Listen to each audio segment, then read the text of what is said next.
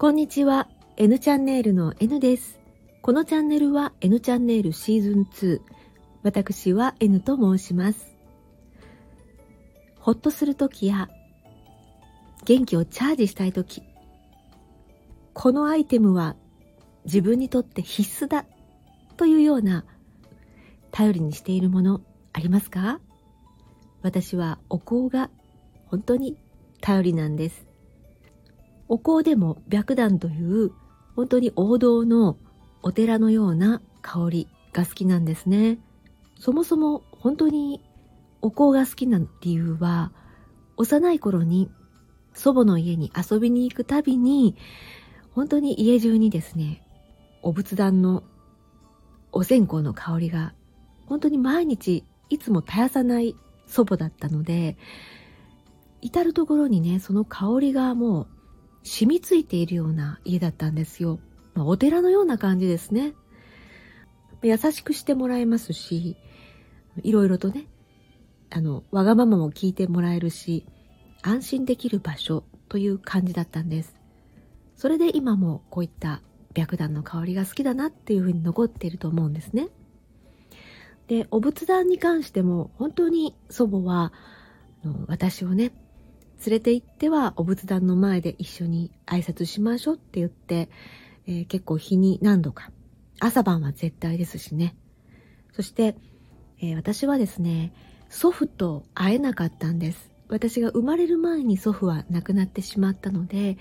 会えなくって、で、祖母や母や、まあ、親戚からですね、いかに祖父が優しい人だったかっていうのをですね、いい話ばっかりいっぱい聞かされていたので、もう私の中では、あの、出会えないけども、生きては会えないけれど、いつも私には、えー、祖父がついていて、見守ってくれているんだってずっと小さな時から思っていたし、信じていました。今でも先祖っていうのはすごく私の味方をしてくれているっていうふうに思っています。それで、あの、こっからちょっとね、ちょっと砕けた感じになるんですけども、大学生の時に大学入学してすぐに、まあ、初めて彼氏っていうのができてお付き合いを始めました。で、その人は、留年もしていたし、で、都会の人だったし、とても社交的で、同じ学生とは思えないぐらい大人びていたんですね。でその人と、まあ、お付き合いを始めてから、まあ、半年ぐらい経った頃に、あの、本当に私とだけではなく、いろんな人と食事に行ったり、映画に行ったりする人だったんですよ。でそれは、アルバイト先の先輩のお付き合いだったり、サークルの後輩の面倒を見るためだとか、今ではね、今の大人となってはすごくわかるんですが、その頃の私は本当に、まあ、幼くて、それが理解できなくて、いつも、えー、拗ねていました。で、とうとう、まあ、その拗ねてばっかりの私に、ちょっと愛想が尽きたのかわかりませんけども、だんだんちょっと、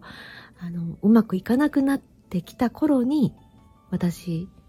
まあ、生々しい夢を見たんですね。また夢の話になりますけども、夢の中でいきなりパッて祖母の家の仏壇がパッて暗闇の中に浮かんできて、それがズンズンズンズンズンとこう自分の方にね、ズームアップしてくるんです。そして、バンって仏壇が開くんですよ。そしたら、その仏壇の中から、何とも言えない風がブワーって吹いてきて、夢の中なんですけど、私の顔面にバーって吹いてきて、髪の毛がふわっとこう、なるぐらい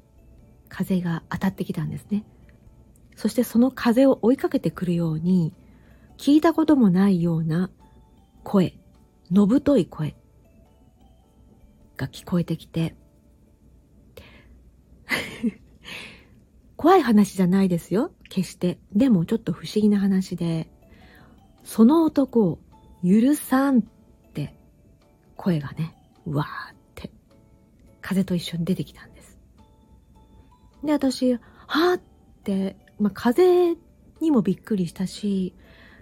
声にもすごくびっくりして、はって目が覚めたんですよ。だけど、いわゆる悪夢にうなされるような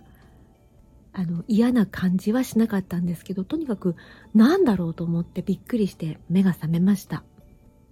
でそれからね1週間ぐらいかな経った頃にそのお付き合いしている人からまあねもうお別れしましょうと私も辛いだろうし自分も付き合っていてもなんかこれ以上うまくいかないような気がするということで別れ話を切り出されました。でその時悲しかったんですけどあれってその男を許さんってまあその人は悪い人だったと思いたくはないんですけども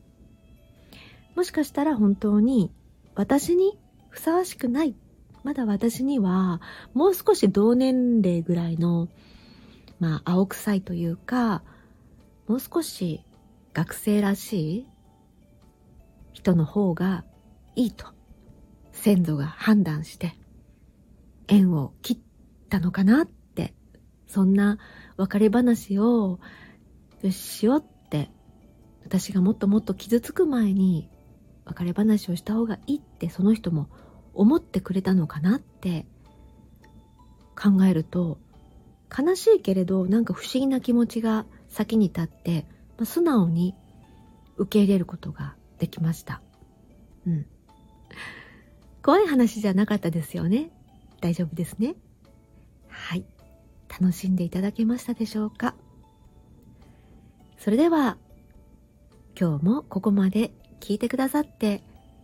貴重なお時間ありがとうございました。この後も心穏やかな時間となりますように。それではまたスタンド FM でお会いしましょう。